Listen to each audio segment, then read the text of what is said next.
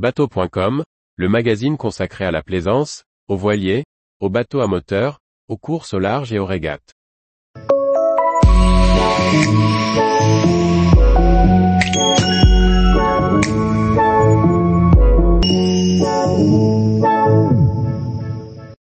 Il n'existe pas de carte du monde parfaite. Par Charlie Fernbach. Si la projection Mercator est bien la référence des marins, d'autres formes de cartographie apportent une autre vision du monde. En effet, il ne peut pas y avoir un seul type de carte standard. Découvrons la diversité des projections et rappelons-nous qu'aucune carte ne détient la vérité absolue. Il existe de nombreuses manières de représenter le monde sur des cartes. Voici plusieurs exemples de projections qui ont fait ou feront référence. Google Maps. Pour remplacer la projection de Mercator, de nouvelles visions du monde sont apparues récemment. À commencer par le géant Google, qui pour représenter la Terre a définitivement abandonné le planisphère au profit d'un globe pour son application Google Maps. Equalers. Au mois d'août 2018, des cartographes ont également proposé un nouveau planisphère appelé Equalers, immédiatement adopté par les climatologues de la NASA. Il respecte les surfaces tout en minimisant la déformation des continents. Cependant, pour nous les marins, elle n'est pas à angle constant. Gal Peters.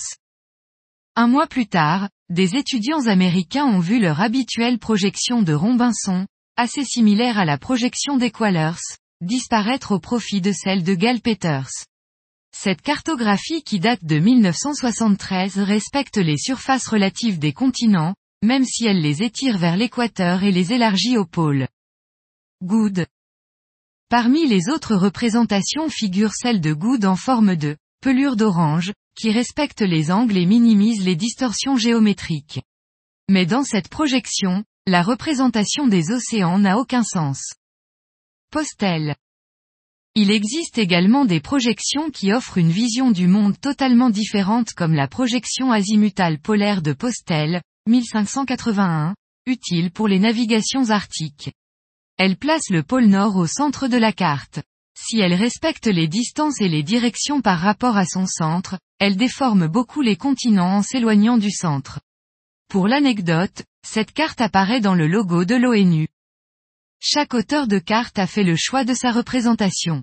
Une carte n'a pas forcément le nord orienté vers le haut, car dans l'espace il n'y a ni haut ni bas. Il existe de nombreux exemples. Au Moyen Âge, les cartes étaient centrées vers l'Est.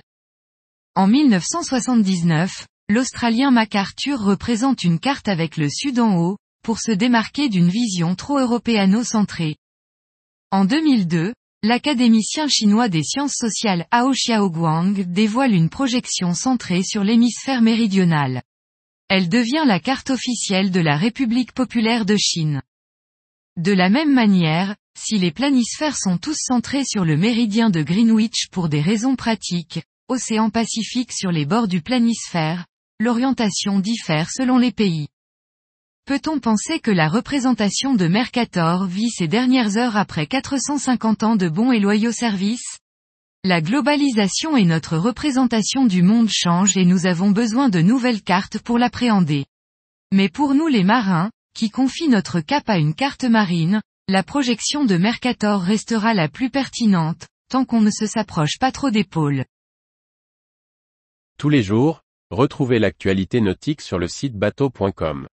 Et n'oubliez pas de laisser 5 étoiles sur votre logiciel de podcast.